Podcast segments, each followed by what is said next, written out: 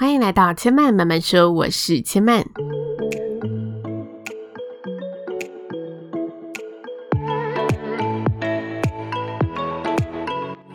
目前频道在 Apple Podcast、Spotify、KKBox 以及 Google Podcasts 都听得到。喜欢的朋友，欢迎帮千嫚订阅并留言评论，让更多人可以认识千嫚慢慢说喽。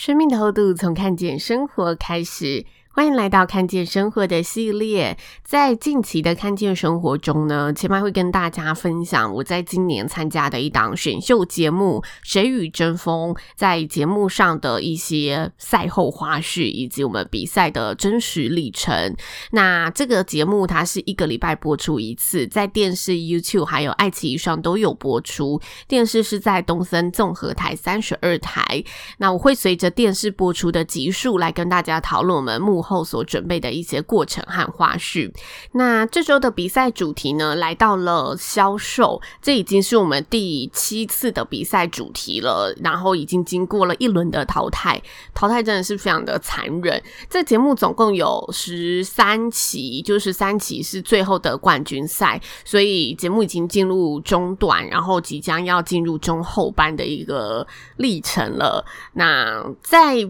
这个阶段呢，我觉得所有选手。因为历经了一半的过程，而且是从零开始磨练起来的这个过程，我觉得对所有选手而言，一方面其实是蛮疲累的，因为这个电视选秀节目其实蛮高压的，你在短时间内可以有很多成长，但是你也会承受非常大的压力。那另一个方面，我觉得比赛到中段了，大家已经比较知道，嗯、适合自己的表演模式是什么。比起一开始，因为大家都是电视素人，所以大家一开始。在面对镜头或者是踏上舞台的时候，充满着很多未知的担忧。但我觉得现在 run 到中间了，大家已经有比较知道，嗯，接下来会发生什么事情，然后哪一些可能就是电视的一些需求，我们要去，呃，身为一个表演者要去注意的地方。那我们这礼拜比赛的主题呢是销售，在销售的赛制啊，我觉得蛮有趣的。这是我们在上台之前会先抽签，然后选手们两两为一组。组作为战友，你要销售东西给对方，所以我们准备的销售并不是销售给电视机前面的人，也不是销售给其他的观众，而是大家要看我们怎么卖出这个产品给对方。那对方可以提出三个问题，关于产品的问题，你要在五分钟之内讲完你想要销售的东西，然后勾起他想要购买的欲望，同时替他解决他心中的疑惑。所以，他其实除了考验你对产品销售的能力之外，他也考验着你。一些现场反应力的部分，就你要怎么见招拆招的去把这个回话的内容处理的完善，这是这一个关卡，我觉得蛮有趣的地方。那要先跟听众朋友说明一下，就是我今天的 podcast 不会录到我怎么样去销售这一个。物品的完整稿，我一样会用大纲的方式跟大家做说明。因为其实我在准备这一次的舞台，也是以大纲的方式、条列式的方式去列出这个产品，我觉得可以去诉说的点有哪一些。所以我并没有一份完整的稿的内容，因为这个单元跟其他你单人演讲又不太一样。单人演讲你是。一个人可以有三分半的时间，然后去掌握你的速度跟节奏。但是因为这个关卡它多了一个对象，多了一个战友，所以它可能会随时打乱你的节奏。因此，我这一次就是在这个舞台的事前准备，我就是做了。其他我觉得这一个物品我可以怎么销售、怎么卖，然后我要跟大家沟通的点有哪一些，我就是做大纲的整理，我没有去做太完整的一个结构的组合，因为你随时都有可能被对方打断。所以我就想说，那就见招拆招吧。如果他问我这一个，那我可以怎么样？有哪些点可以供他这一个再继续接？我觉得前后重要的顺序去做陈述，这是我这一回合的战术。那我待会会跟大家分享更多，我觉得这一回合我学习到的东西，以及我其他在事前的一个抉择。不过我在分享这些内容之前，我想要回到这个主题来跟大家聊一下，因为制作单位当初在公布这个主题的时候，有稍微提到。到，这个主题的发想其实是源自于一部韩剧。这一部韩剧呢叫做《卫生》，未来的卫，生活的生。不知道大家有没有听过或看过？但我自己是还蛮喜欢的，所以如果没有看过的朋友，我是蛮推荐大家可以去看看的。我记得它已经是五年以上的一部韩剧了，当时也是很流行，掀起很大的一个风潮。那《卫生》这部片，它主要描述的剧情是一个社会新鲜人，他在投入职场后所面临到的一些非常现实、非常残酷的职场生涯。但他除了以星星眼的角度去描述之外，他也刻画了企业里面会遇到的方方面面，无论是你在待人处事上，还是你在面对大体制下的一些无奈。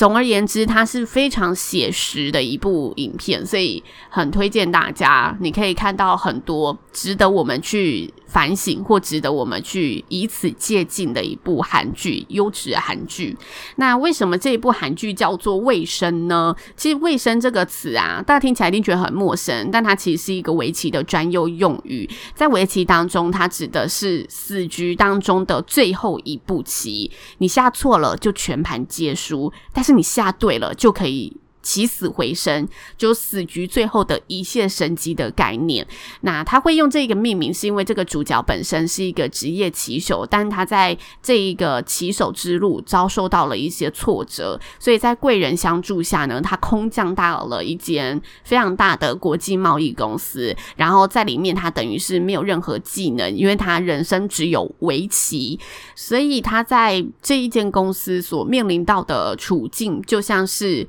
围棋当中的死局。他每一步都非常重要，他下错了就全盘皆输，但是他下对了，也许就能起死回生。因此，他取了这一个韩剧的名称叫做《卫生》。那这部剧里面呢，有一个非常经典的销售桥段，这个桥段其实是所有实习生的考核任务，就是他们一样呢要找到搭档，两两为一组，然后选择一个东西卖给对方。因为他们是国际贸易公司，所以他们有自己的工厂，然后他们也要考验每一个人员他的销售提案能力，他能不能切中市场的需求，提出你产品特别之处、吸引人的地方，然后去创造自己的市场，去销售这一样物品。这是他们这一次考核的任务。那在这一次考核当中，主角发生了什么事情呢？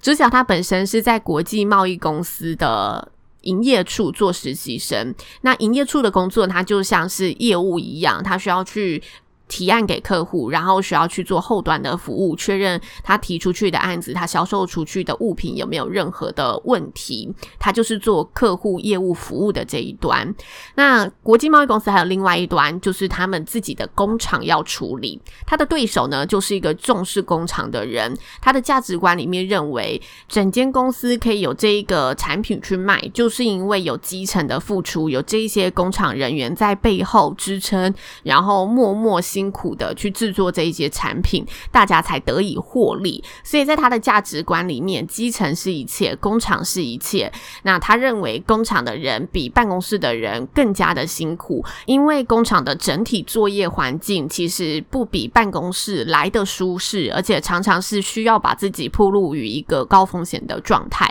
所以他认为，大家能有这些产品，都是因为有工厂的这群人愿意没日没夜的赶工，愿意让。自己在一个高温的环境下生产，即使再热，他们也不能开电风扇，也不能开冷气，因为制成的需求。他认为这一些细节，其实办公室的人是该珍惜的，但是大家都没有看到。因此，他的立场是非常站在工厂端的立场，去替工厂端的人发声。所以他在销售的这一个关卡，拿出了工厂制作的成品，还有记录着他们工作点滴制成的一些记。记事本、笔记本来做销售，他想要借由这些东西来彰显工厂的价值。那主角卖什么呢？主角呢，他拿出了一双办公室拖鞋。这双办公室拖鞋呢，是自己组别里组长的拖鞋。他跟大家说了这双鞋背后的故事。他告诉对手说：“我从认识你的第一天起，你的眼里就只看得见工厂的辛苦，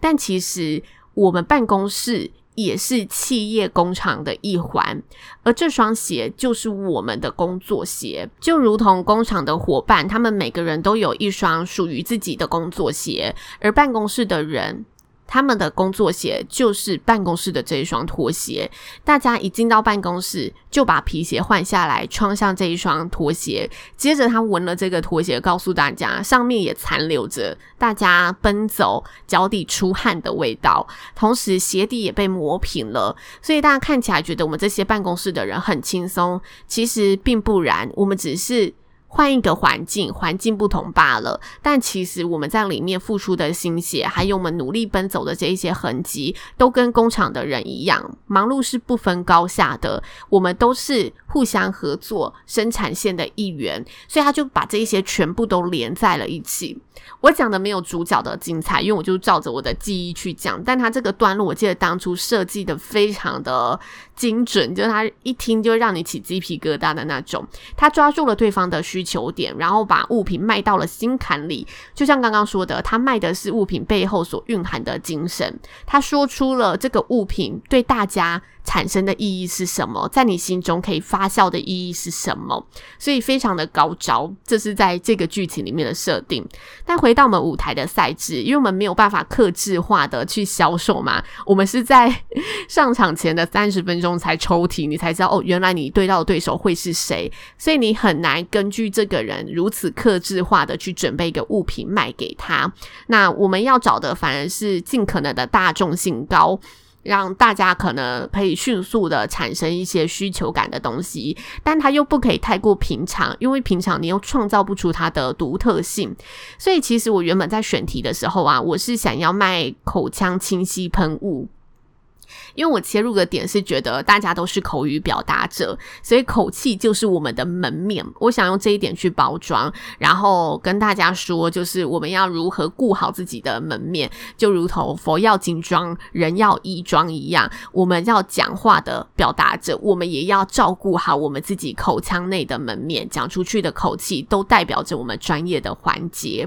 其实这个提案我蛮喜欢的，我自己觉得就是莹莹所有参赛者都可以去应战的一个物品。如果对方问我说：“诶，那我不是用口香糖就好了吗？”但你总不可能边嚼口香糖边说话嘛，因为每次大家都会说嚼着口香糖说话就是不礼貌的一件事情，这也是我们知道的公众礼仪。所以你上台前喷两下，它在欧美这么流行，在台湾我们应该每个表达者也需要人手一瓶。好，这是我原本要应战的东西，但是老实。说我会遇到一个问题，就是嗯，这一个东西它没有办法说出我手上这个品牌的特别之处又在哪里，会变成我好像卖一个普罗大众的东西，所以他觉得在舞台上这个东西是没有办法彰显它其他的价值，他觉得这部分是挺可惜的。所以后来想一想呢，我嗯又去寻找了其他的物品，我找到了另一个我自己也很喜欢的提案，就是科技睡眠灯，也是我这一次实际展出跟跟大家分享的物品，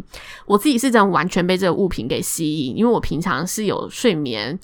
嗯，不能说到困扰，但就是我非常浅眠，然后很容易易醒的人，就我不太容易进入深眠状态，所以这个东西我一看到之后觉得哇，太厉害了，它完全是一个黑科技的产品，而且刚好呢，它套到我就是是一个传递幸福的婚礼主持人身上又非常适合，因为好的睡眠可以让你开启幸福的一天嘛，所以那时候我在选定这个物品之后，跟老师讨论完，我切入的第一个呃入口点就是跟大家。说我是传递幸福的婚礼主持人，所以可以让一个家庭或者每个人的生活带来更加幸福的东西，都是我的使命。我想要分享给大家的东西，所以我今天想要介绍的就是可以为你的夜带来温暖的科技助眠灯，可以让你的梦更香甜的一盏暖灯。我就跟大家这样切入，然后我接着跟大家说，就是好的睡眠可以对我们身体造成多大的一个影响，以大家都会有感的睡眠对我们生活的影响，这一个切入点点出睡眠对我们每个人的价值在哪里？因为它非常实际，你的健康就是一环嘛，在你隔天的情绪还有你的工作效能都很容易被你的睡眠给影响，所以我就抓住了这一个大方向去做发挥。那详细的内容我。就不多说了。大家有兴趣的话，可以去看我节目内容介绍栏里面的连结，点影片去看。那我想要跟大家稍微利用一分钟时间来介绍这盏灯吸引我的地方，因为它完全打破了我对科技的想象。它的原理啊是说，呃，每个不同颜色的光波都会发出不同的一个频率，然后这个频率可以跟你的脑波去做共振，让你。快速的进入熟睡区，然后他说睡眠有分四个阶段嘛，然后你要到熟睡期的那个阶段，你的身体才可以去做修复的功能。就你在浅眠的话，你修复功能其实是非常低的，你要到熟睡，你才真的可以让你身体好好的休息到。因此，这个产品呢、我在做功课的时候，它有一个词。完全的就勾住我了。他说，提升你的睡眠效率，睡眠效率就是你每晚实际进入熟睡期的时间。如果你可以在有限的时间内就更快速的进入熟睡期，就等于你夺回了睡眠外的时间。呃，就你可能原本需要九个小时睡觉，因为你前三个小时都睡不着，你真正让身体休息的只有那六个小时。现在你可能只需要八个小时，因为你可以两个小时内就入睡，你一样睡六个小时，或者是。甚至你因为这盏灯睡了七个小时，但因为你更快速的进入了熟睡期，所以你身体有充分的休息之后，你就不需要在这么多前面就是翻翻滚滚的时间。这是这个产品有点颠覆我想象的地方，跟我以前认知一定要全黑。才可以有好的睡眠的这一个观念有点冲突的地方，但是我有请教几个就是真的比较懂科学的朋友，他们还是有点语带保留的感觉。不过我相信这个东西它有一定的信服力，因为它其实已经在泽泽上面做公开的募资，然后它也有拿出一些证书。大家如果有兴趣，也许可以去做进一步的了解，我们可以一起来研究看看。就如果你有研究出什么新的心得，可以来告诉我。如果你是科科学相关领域的朋友，好不好？因为我自己是对这个产品还蛮有兴趣的，但因为我问了一些朋友，他们语带保留，就让我有点却步。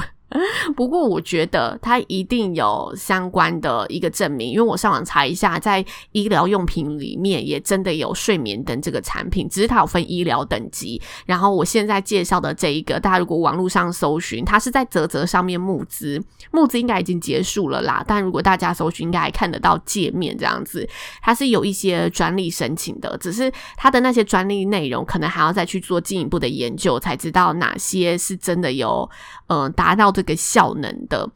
结果我觉得就是这种科学啊，尤其跟健康有关，它就很像药品一样，你还不是完整确定的时候，还是要小心一点点的、保守一点点的去做评估。但我觉得一盏灯应该不会影响到你其他的健康，但就你花了这个钱要花的值得，这才是核心。不过因为这是比赛，所以我还是拿出了我觉得非常吸引我的产品，然后也可以好像带给大家一点新的东西的内容去做分享。这是我这次舞台的呈现。那也是我今天节目的分享，希望大家会喜欢喽。如果大家有任何的想法心得呢，都欢迎可以留言告诉千曼，千曼慢慢说。今天就说到这里了，也欢迎大家下次再来听我说喽，拜拜。